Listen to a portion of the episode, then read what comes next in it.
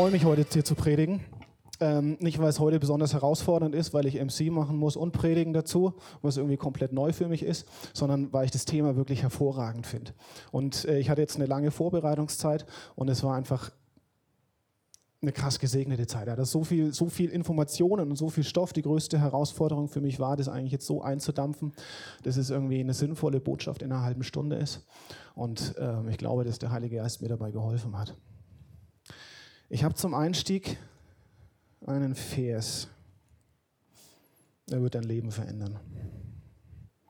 1. Chronik 24,3.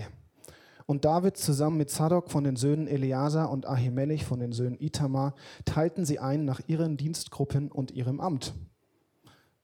Dann verteilen sie so lose und ein bisschen später geht es weiter. Das siebente fiel auf Hakkos, das achte auf Abia.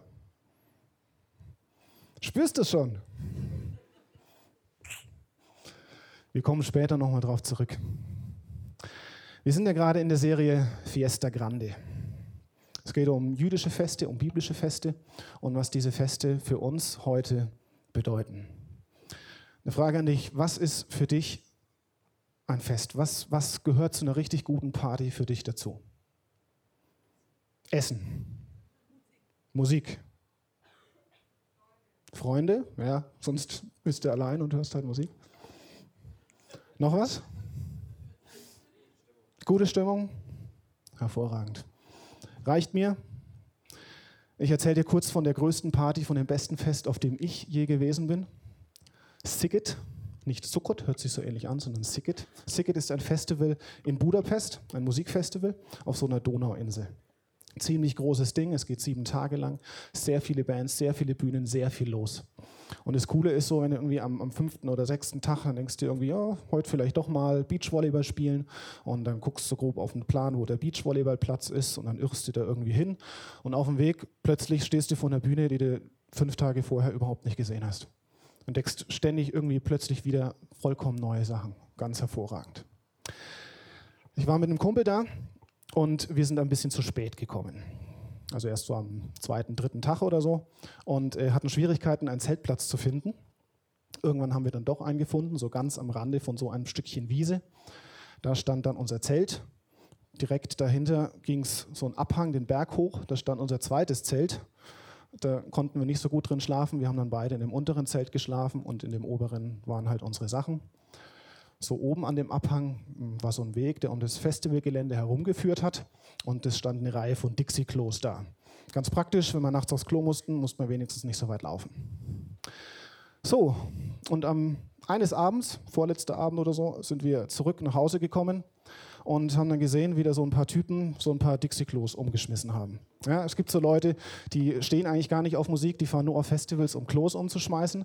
Die waren dummerweise auf dem Siget Festival an diesem, in diesem Jahr und sind so diese Reihe entlang gelaufen, so ein bisschen an den Dixie-Klos gerüttelt, sich mal irgendwie dagegen geworfen. Die ersten drei hatten sie schon umgeworfen und sie waren auch bei den letzten Klos dabei. Und dann rütteln sie so dran und das Klo wankt in die eine Richtung und in die andere Richtung. Wenn wir Glück, Glück gehabt hätten, dann wären sie betrunken gewesen und das Klo wäre auf sie heraufgefallen, aber es ist die andere Seite umgekippt, den Abhang hinunter und die Soße wie eine Lawine hat sich über unser Zelt ergossen. Das war buchstäblich das beschissenste Festivalerlebnis, das ich je hatte.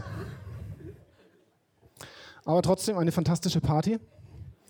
Sieben Tage lang. Und die, die größte Party in der Bibel auch sieben Tage lang. Sukkot.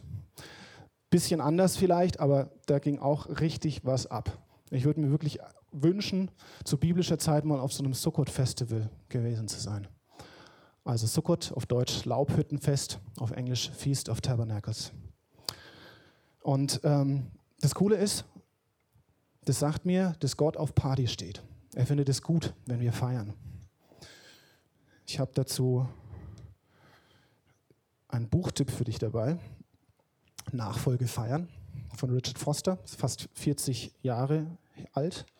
Und darin beschreibt er so Wege, wie man seine Jesus-Nachfolge gestalten kann. Es sind so Sachen drin wie Bibellesen und Beten. Das kennen vermutlich die meisten von uns. und aber eben auch feiern. Ich lese dir einen Absatz vor. Festfreude ist das Herzstück aller Wege Christi. Er betrat die Welt unter hellen Jubelklängen und er ging aus der Welt, indem er seinen Jüngern seine Freude hinterließ. Sein öffentliches Lehramt begann mit dem Ausrufen eines Gnadenjahres. Wenn die Armen die gute Nachricht erhalten, wenn die Gefangenen befreit werden, wenn die Blinden sehend werden, wenn die Unterdrückten erleichtert werden, wer kann dann den Jubelruf der Freude zurückhalten?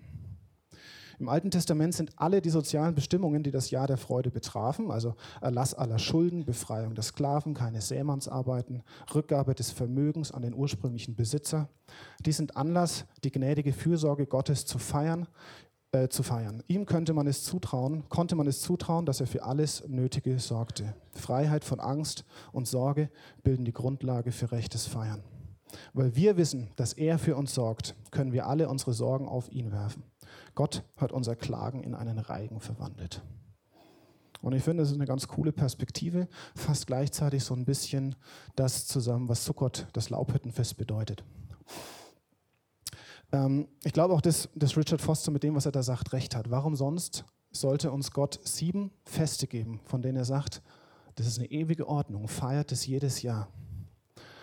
Jetzt ist es so, dass diese Feste nicht einfach nur halt ein Anlass sind, um irgendwie gut zu essen, Musik zu hören und sich mit Freunden zu treffen, sondern da steckt mehr dahinter.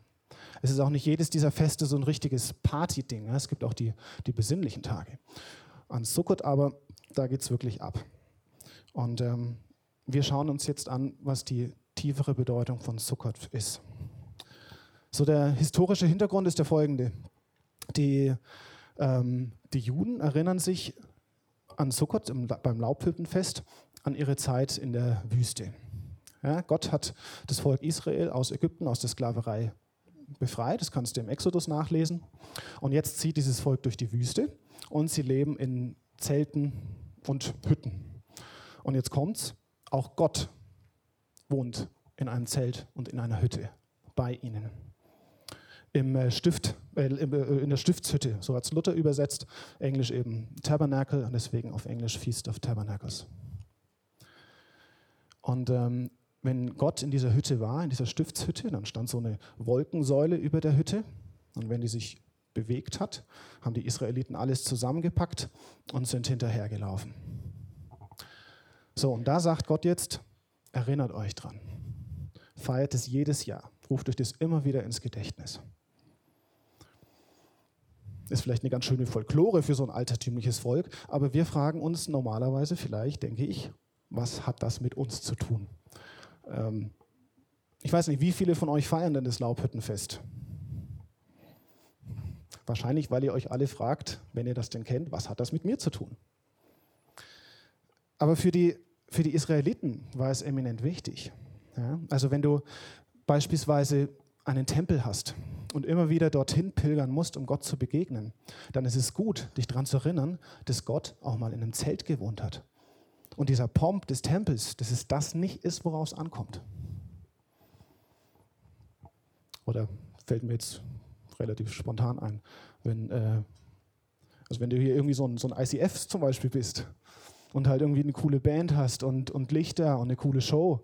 Und es ist cool, sich daran zu erinnern, dass Gott in einem Zelt gewohnt hat und es nicht der Kern der Sache ist.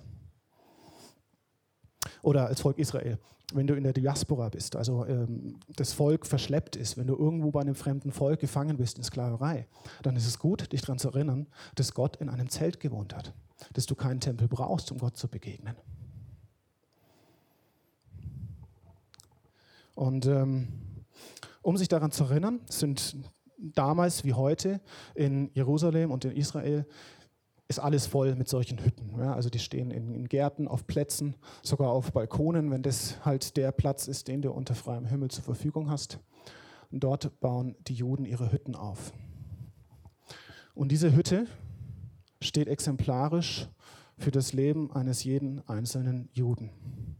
Und exemplarisch auch für dein und für mein Leben. Und Gott sagt, ich will in diesen Hütten leben. Ich will in eurem Leben eine Rolle spielen. Jetzt denkst du vielleicht, what, so eine Hütte, exemplarisch für mein Leben. So ein kleines Ding, total brüchig, schmutzig, kein richtiges Dach. Aber ja, weil unser Leben ist nicht perfekt. Wir sind keine, keine perfekten Menschen. Auch da kannst du noch so lange mit Jesus unterwegs sein. Da ist Schmutz, da ist Dreck, da ist sind Sachen, die falsch laufen. Und wenn wir ehrlich sind, es braucht nicht übermäßig viel, dass unser Leben irgendwie total in sich zusammenfällt. Und da sagt Gott jetzt, genauso wie ich in der Wüste in diesem wackeligen Zelt gewohnt habe, will ich auch in deinem wackeligen Lebenszelt wohnen. Ja, also Gott steht nicht nur auf Party, er steht auch auf Camping. Und ich weiß nicht, was, was, was deine Reaktion darauf ist, wenn du hörst, dass Gott in deinem Leben wohnen möchte. Oder was, du, was deine Reaktion war, als du zum ersten Mal das gehört hast. So eine übliche oder typische Reaktion ist äh, irgendwie, weiß nicht, eher Ablehnung, mein Leben bringt doch keine Frucht und es bringt Gott auch nicht so richtig Ehre und es ist doch so ein kleines und unbedeutendes Leben denkst dir vielleicht, äh, ich habe nur so ein schäbiges Zweimannzelt, ist total runtergerockt, war schon auf so vielen Festivals dabei, ist sogar mal ein Klo draufgefallen. Und Gott sagt aber, kein Problem. Ich kenne das. Ich weiß, wie es ist, in einem Zelt zu wohnen. Ich habe 40 Jahre in einem Zelt gewohnt. Kein Stress. Ich will da wohnen. Oder eine andere Reaktion ist, ah, viel zu klein, da passt Gott gar nicht rein in mein Zelt. Ich poliere das erstmal ein bisschen auf. Ja, ich baue erst was Größeres, mache erstmal irgendwie Karriere, bringe erstmal das mit meiner Familie unter, unter, unter irgendwie, äh, äh mache das alles klar. Und dann, wenn ich was Größeres gebaut habe, so ein Tempelding eher, dann passt da auch Gott mit rein. Und Gott sagt, nö, ich will da jetzt rein. Tempel schön und gut, aber den baue ich mir im Zweifelsfall dann selber. Den sollst nicht du bauen.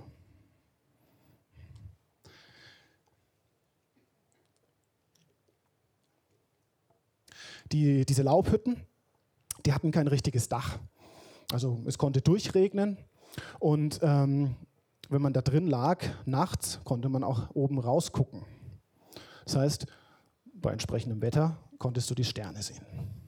Jetzt in einem modernen Jerusalem oder in, in, Nürnberg, wenn wir das machen, da sehen wir jetzt nicht so übermäßig viele Sterne, zwei, drei. Ähm, die, der Effekt ist aber ein ähnlicher. Ich weiß nicht, ob du es schon mal gemacht hast. Einfach so eine Nacht lang unter sternenklaren Himmel, irgendwo auf einer Parkbank, irgendwo auf einer Wiese, irgendwo in der Pampa nach oben geguckt hast. Und was waren so die Gedanken, die, die du hattest? Was ist da passiert mit dir? Worüber hast du dich unterhalten, falls Leute dabei waren oder mit Gott? Lasst uns das jetzt mal ausprobieren.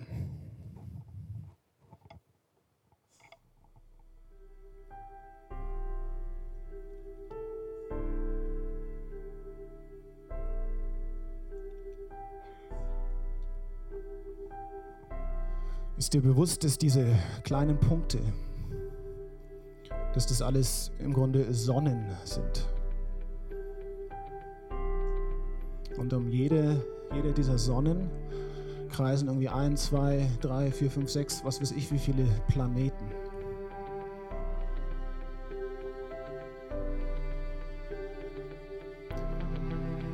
Das heißt, wenn wir jetzt mal eine andere Perspektive einnehmen, dann ist irgendeiner dieser kleinen Punkte, ist eine Sonne und unsere Erde noch viel kleiner, kreist da drum herum. Wenn wir in die Sterne gucken, dann stehen wir im Grunde am Rande von so einem galaktischen Ozean. Ja? Wir gucken in den Weltraum, der ein Abbild der Ewigkeit ist.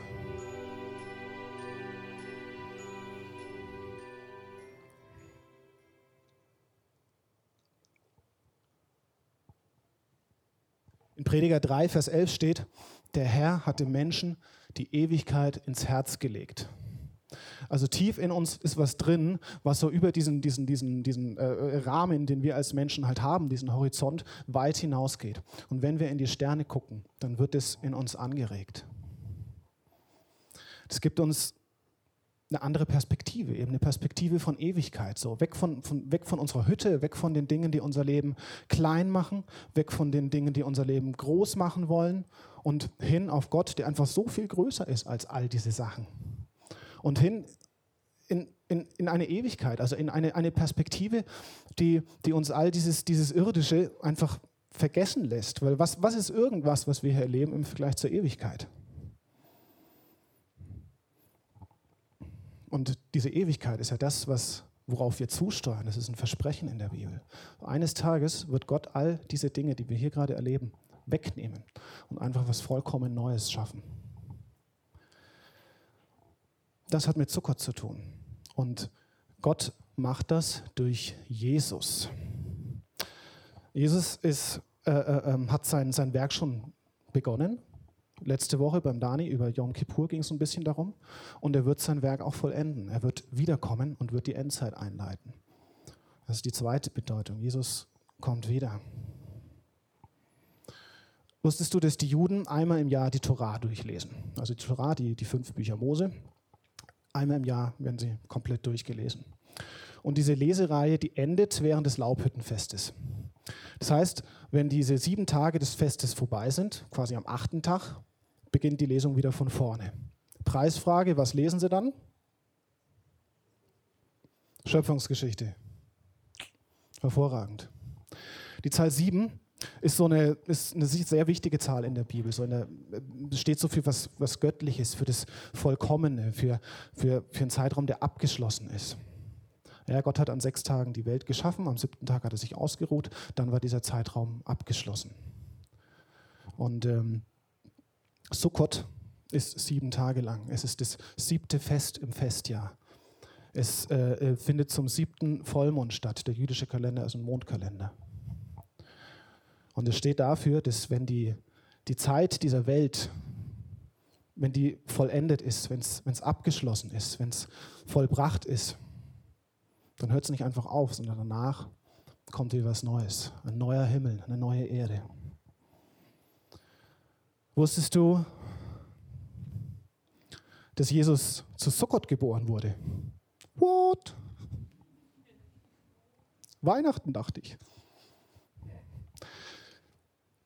Weihnachten ist tatsächlich ziemlich unwahrscheinlich, weil wir wissen, es steht in der Bibel, dass die Hirten auf dem Feld waren. Wir wissen aber aus der jüdischen Geschichtsschreibung, dass die Hirten üblicherweise nur von März bis November auf dem Feld waren, weil es im Winter einfach zu kalt ist für die Tiere und für die Hirten. Und es gibt so verschiedene Möglichkeiten, trotzdem sich auszurechnen, wann Jesus möglicherweise geboren ist. Ähm, da gehen wir nicht in die Tiefe, aber so, so beispielhaft möchte ich dir das einfach mal zeigen. Ähm, das basiert, diese, diese Rechnung basiert quasi auf ähm, Lukas 1, 5 bis 42. Und ähm, der Gedanke ist der, dass wir wissen, wer, wer Zacharias ist. Und wenn wir jetzt wüssten, wann Zacharias seinen Tempeldienst hatte, dann wüsste, könnten wir uns alles andere ausrechnen. Wenn es doch in der Bibel nur ein Buch gäbe, wo es ellenlange, langweilige Listen von irgendwelchen Dingen gibt, wo kein Mensch weiß, wozu wir sie brauchen. 1. Chronik 24,3. Und David, zusammen mit Zadok von den Söhnen Eleazar und mit Ahimelech von den Söhnen Itamar, teilten sie, die Priester, ein nach ihrer Dienstgruppe und ihrem Amt. Es gab so viele Priester zu diesem Zeitpunkt, zwölf Stück, oder Priestergruppen. Und David hat sie eingeteilt. Wer ist wann dran? Einfach einen geregelten Ablauf geschaffen. In den nachfolgenden Versen werden die alle aufgezählt. Das erste Los, das zweite Los, das dritte Los und so weiter. In Vers 10, das siebente Los fiel auf Hakos, das achte auf Abia. Der priesterliche Kalender begann im Monat Nisan. Also heute feiern die Juden Neujahr hier, Tischri, aber der priesterliche und alttestamentliche Kalender begann Nisan. Wenn wir jetzt davon ausgehen, dass ähm, in der achten Woche dieser Dienst war, hier fängt Nisan an, vier Wochen, vier Wochen, dann sind wir irgendwo hier. Jetzt ist hier oben aber in diesem Zeitraum finden Feste statt, Passafest zum Beispiel. Ähm, solche Feste, da brauchen sie so viele Priester, dass dieser, dieser, dieser ganz regelmäßige Dienst unterbrochen wurde. Also wir können hier noch so ein bisschen weiter nach hinten gehen, so in diesem Bereich vielleicht. Ähm, Im Talmud gibt es noch so ein paar Stellen, die eher sagen, dass, dass der Dienst eher so hier war. Also sagen wir mal, gehen wir mal hier so von diesem Bereich hier einfach mal so grob aus. So, jetzt lesen wir im Lukas-Evangelium, dass äh, äh, äh, Zacharia nach seinem Tempeldienst nach Hause gekommen ist und seine Frau schwanger wurde. Sechs Monate später, eins, zwei, drei, vier, fünf, sechs, hat die Maria, Mutter von Jesus, die Elisabeth besucht. Und aus dem Text wird klar, dass zu diesem Zeitpunkt ungefähr Maria schwanger geworden ist. Neun Monate später, eins, zwei, drei, vier, fünf, sechs, sieben, acht, neun, wäre dann hier. So, mein Zeitraum ist ja ein bisschen größer, also irgendwo hier, oh, das ist Brett zu Ende, irgendwo hier müsste das dann gewesen sein. Wenn wir jetzt mal noch davon ausgehen, dass es vielleicht, die Maria musste ja zum Beispiel noch reisen, sie war unterwegs, ähm, vielleicht hat es auch nicht sofort geklappt, sondern erst zwei, drei Tage später. Und wenn wir bedenken, dass der jüdische Kalender ein bisschen zu kurz ist, also die Juden haben keinen Schalttag, sondern einen Schaltmonat, den sie alle paar Jahre einführen, dann kommen wir in diesen Bereich hier, ziemlich genau. September, Oktober, Monat Tischri. Höchstwahrscheinlich wurde Jesus in diesem Bereich geboren. Wusstest du, dass die Juden glauben, dass der Messias zu Sukkot kommen wird?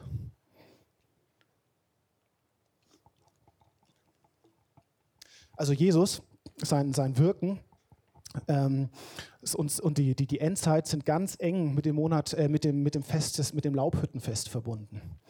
Es wird jetzt am folgenden noch ein bisschen deutlicher. Die, die Juden feiern Sukkot auch als Erntedankfest. Ähm, als sie in der, in der Wüste waren, war Gott ihr Versorger. Du kennst, dich, kennst vielleicht die Geschichten ähm, von dem Manna, das die Israeliten jeden Tag aufgesammelt haben. Oder es gab mal, da haben sie ein bisschen gemeckert, wollten mehr Fleisch essen. Dann hat Gott ihnen Wachteln geschickt. Ähm, es gibt die Geschichte, wo Mose mit seinem Stab gegen so einen Felsen haut und das Quellwasser sprudelt hervor. Also Gott war der Versorger des Volkes Israels in der Wüste. Das ist auch heute noch. Das ist auch unser Versorger. Und genau dafür danken die Juden ihm am Laubhüttenfest. Ähm, macht sich besonders bemerkbar im, im Regen, der nach wie vor, damals wie heute, eigentlich Grundlage für, für fast alles ist, wofür wir versorgt werden können. In erster Linie oder in zweiter oder dritter Linie. Und es gibt eine Zeremonie, das war der Höhepunkt des Laubhüttenfestes, wo sich die Israeliten für den Regen des kommenden Jahres bedanken. Ähm, die läuft folgendermaßen ab, diese Zeremonie. Außerhalb von Jerusalem gibt es eine Quelle, die Gihon-Quelle. ist die einzige Quelle, die Jerusalem das ganze Jahr über mit Wasser versorgt. Und diese Quelle mündet am Teich Siloa. Teich Siloa kannst du in der Bibel nachlesen, gibt es zwei, drei Geschichten dazu. Diese Quelle hat man gefunden, man weiß, wo sie ist. Äh, diesen Teich hat man gefunden, man weiß, wo er ist. Unsere Gruppe, die in Israel ist, hat es sich vielleicht auch angeguckt. Und ähm, da geht jetzt ein Priester zum Höhepunkt des Laubhüttenfestes, geht dorthin zu dieser Quelle, schöpft da ein bisschen Wasser, geht dann so auf den, den Tempelberg zurück, steigt auf den Altar und gießt dieses Wasser aus.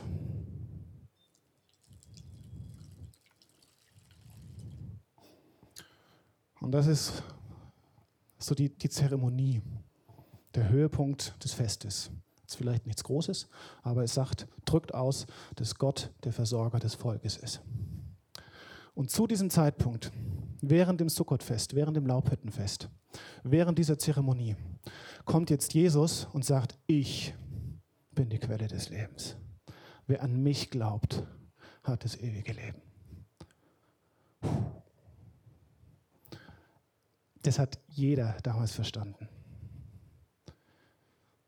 Es war allen klar, dass wenn die, die, Sihon, äh, die, die, die Gihon-Quelle oder der Teich Siloa, wenn die eingenommen werden vom Feind, dann ist Jerusalem gegessen. Es war allen klar, dass dieses Bild von dem Priester, der zu, dieser, zu diesem Teich geht und Wasser schöpft, das war ein eindrucksstarkes Bild für jeden damals. Und jeder hat es verstanden, was Jesus da gesagt hat. Manche haben es halt geglaubt manche haben es halt nicht geglaubt deswegen waren die dann auch so, so, so angegriffen. So, dieser Typ so sagt jetzt, dass er hier Gott ist und dass er unser Versorger ist, dass er eigentlich das Zentrum von dem allen ist. Kann nicht sein. Also das Wirken Jesus, seine Geburt ist eng verbunden mit Sukkot und auch seine Wiederkunft ist eng verbunden mit Sukkot. Es wird auch so ein bisschen an dem, an dem Festkalender deutlich, das zeige ich dir mal eben noch. Also ich habe vorhin gesagt, dass es sieben Feste gibt, sieben wichtige Feste in der Bibel, die wir jedes Jahr feiern sollen. Die ersten drei sind hier so die, die Frühlingsfeste. Ähm, ich mache das jetzt nicht im Detail, aber das ist im Grob geht's, ist da das Passafest. Am Passafest feiern die Juden die Befreiung ihre, aus Ägypten. Ähm, sie haben da zum Beispiel das, ein Blut vom Lamm an die Türpfosten geschmiert und wer dann in dem Raum dahinter war, war geschützt vor den Todesengeln, die durch Ägypten gelaufen sind und die Erstgeborenen getötet haben. Das Ganze ist eine, ist eine, dort, äh, weist prophetisch auf Jesus hin. Ja? Das Lamm, Jesus das Lamm, wir haben es vorhin gesungen, das geschlachtet worden ist. Und durch sein Blut werden wir aus unserem persönlichen Ägypten, aus unserer persönlichen Sklaverei gerettet. Wir feiern das heute so quasi Ostern. Ja? Dann das zweite Fest, Shavuot. Da feiern die Juden, dass sie die zehn Gebote geschenkt bekommen haben.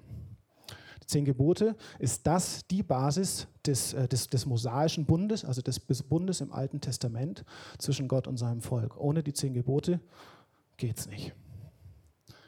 Und das weist prophetisch auf den Heiligen Geist hin. Der, der, der, der, die Grundlage, die Basis für unseren heutigen Bund, den wir mit Gott haben können, ist. Der Heilige Geist wurde am ersten Shavuot, nachdem Jesus gekreuzigt und auferstanden ist und in den Himmel aufgefahren ist, wurde der Heilige Geist ausgegossen. Und wir feiern Pfingsten. So, und jetzt kommen wir zu den Herbstfesten. Wir haben Rosh Hashanah, wir haben Yom Kippur und wir haben Sukkot. Ähm, wir, wir, wir, ja, die, die Bedeutung habe ich gerade schon, schon erklärt, ich wiederhole es jetzt nicht nochmal. Aber es gibt kein Fest, was da irgendwie drüber liegen würde. Es ist nicht nur, dass wir nicht, nicht wissen, was Sukkot für uns bedeutet, sondern auch, dass eben dieses prophetische Ding, was da, was da ausgesprochen wird, einfach noch nicht vollendet ist. Letzte Woche hatte Dani über äh, äh, Yom Kippur gepredigt und Yom Kippur ist, weist auf Jesus hin. Ähm, es zeigt, dass, dass, dass da, da, durch das, was Jesus getan hat, all die Dinge, die uns von Gott trennen, ähm, dass die mit am Kreuz hängen, dass die weg sind. Aber es ist eben noch nicht vollendet. Das ist noch etwas, worauf wir warten.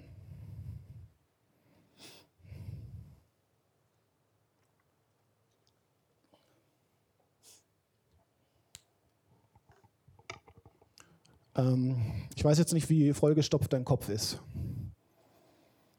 Ähm, ich glaube, es ist gar nicht so wichtig, dass du dir alles merkst. Es war jetzt sowieso bloß irgendwie ein ganz kleiner Teil. Das ist wirklich abgefahren, wie detailverliebt und verwoben diese, diese Feste mit, mit den Bedeutungen, die dahinter stehen sind. Das ist wirklich, du kannst da, dich da stundenlang reinknien und hier was rausfinden und hier was rausfinden und das weist auf dieses hin und da ist diese Bedeutung. Das ist wirklich faszinierend. Aber es ist nicht wichtig, dass wir diese ganzen Detail, Details kennen und äh, äh, das alles wissen. Es ist nur, wenn ich dir das jetzt einmal gesagt habe, ich hoffe, dass in dir so ein Bild entstand, davon entstanden ist, was Sukkot bedeutet. Und dass, wenn du dich mit dem Laubhüttenfest auseinandersetzt in Zukunft, dass du dann wissen wirst, was das eigentlich ist. Weil es so ein starkes Bild ist. Also du musst dir nicht alles merken, was, was ich heute gesagt habe. Ähm, aber du könntest dich fragen, warum du eigentlich kein Laubhüttenfest feierst. Ich habe mir das in der Vorbereitung tatsächlich gefragt und ich weiß nicht, warum ich es nicht feiere. Ich werde es nächstes Jahr feiern. Ich, ich habe Bock, das zu tun. Das ist echt eine coole Sache. Ich, wir überlegen gerade mit meiner Frau und ich, wie wir das am besten machen können. Mein Schwiegervater baut irgendwie so ein großes Carport. Vielleicht räumen wir das einfach leer, laden irgendwie Freunde, Nachbarn, einen feinen Gottesdienst und haben dann eine wundervolle Party mit Musik und Essen. Oder wenn die Kinder größer sind, gehen wir vielleicht campen zusammen. Ja? Also irgendwo in die Pampa, bauen unser Zelt auf und erklären unseren Kindern dann unter dem Sternenhimmel, was wir da eigentlich glauben, was das eigentlich ist, was da alles dahinter steckt. Und das ist, das ist natürlich deine Sache, wie du das machst oder ob du das machst. Du musst auch nicht aufhören, Weihnachten zu feiern. Du kannst vielleicht dir überlegen, oh, statt Geburt feiere ich halt die Empfängnis von Jesus. Das wäre eine Möglichkeit. Aber du kannst es auch ganz normal weiter feiern.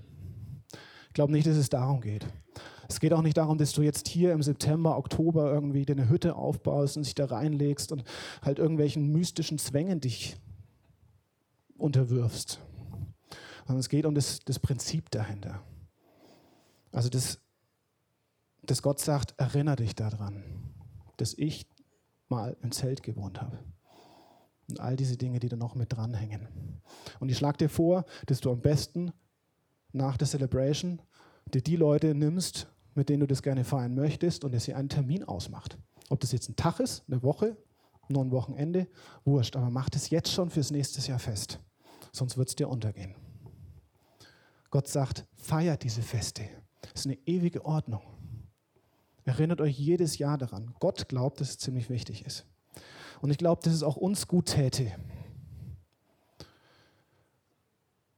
uns daran zu erinnern oder, oder, oder einmal im Jahr ein Resümee zu ziehen. All die Dinge, die, ähm, die in dem Jahr vielleicht nicht so gut gelaufen ist, die uns von Gott weggeführt haben, wo wir uns nicht so sicher sind, die Gott hinzulegen. Das ist das, was, was Rosh Hashanah bedeutet, worüber Dirk nächste Woche predigen wird. Uns dann daran zu erinnern, dass Jesus all diese Sachen bereits weggenommen hat, dass die eigentlich keine Rolle mehr spielen. Das ist die Bedeutung von Yom Kippur, hat Daniel letzte Woche darüber gepredigt, kannst du dir im Internet anhören. Und es täte uns gut, uns daran zu erinnern, dass Jesus in unser Leben kommen möchte, dass er in unserem brüchigen Zelt, so wie es jetzt gerade halt ausschaut, dass er da drin wohnen möchte. Egal wie furchtbar dieses Zelt aussehen mag. Gott ist unser Versorger. Und ähm, ohne Jesus werden wir die Fülle des Lebens einfach nicht haben.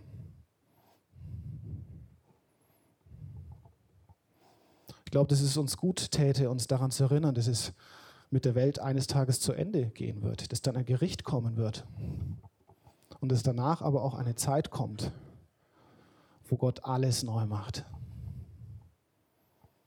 und dass er gerne hätte, dass wir bei der Party, die dann kommt, mit ihm mitfeiern.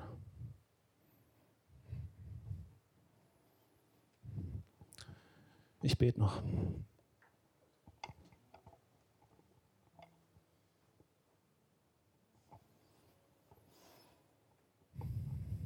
Danke, Papa, für diesen krassen Plan, für dieses krasse Ding, was du, was du angelegt hast.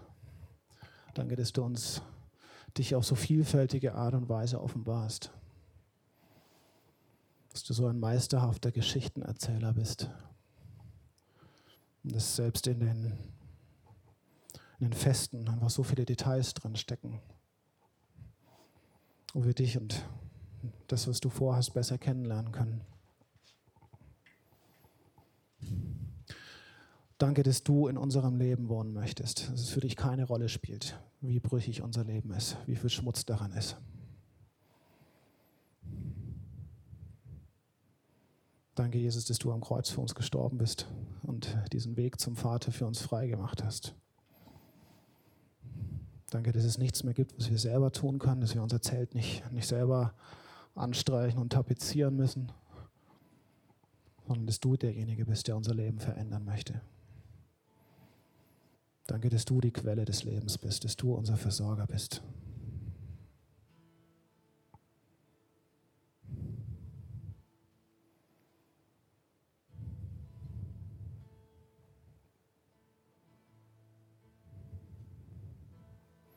Danke, dass du in unser Herz hineinsprichst, dass du diese Ewigkeit in unser Herz gelegt hast und uns auf so vielfältige Weise zu dir ziehst.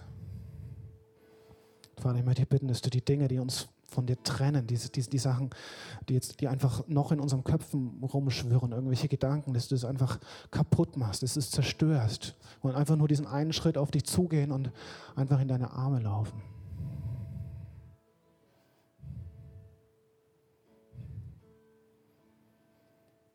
Und danke, Papa, das ist es mit diesem Leben, mit dieser Hütte hier auch noch nicht wahr, dass du noch was viel krasseres und größeres vorbereitet hast dass die Ewigkeit noch auf uns wartet. Und danke, dass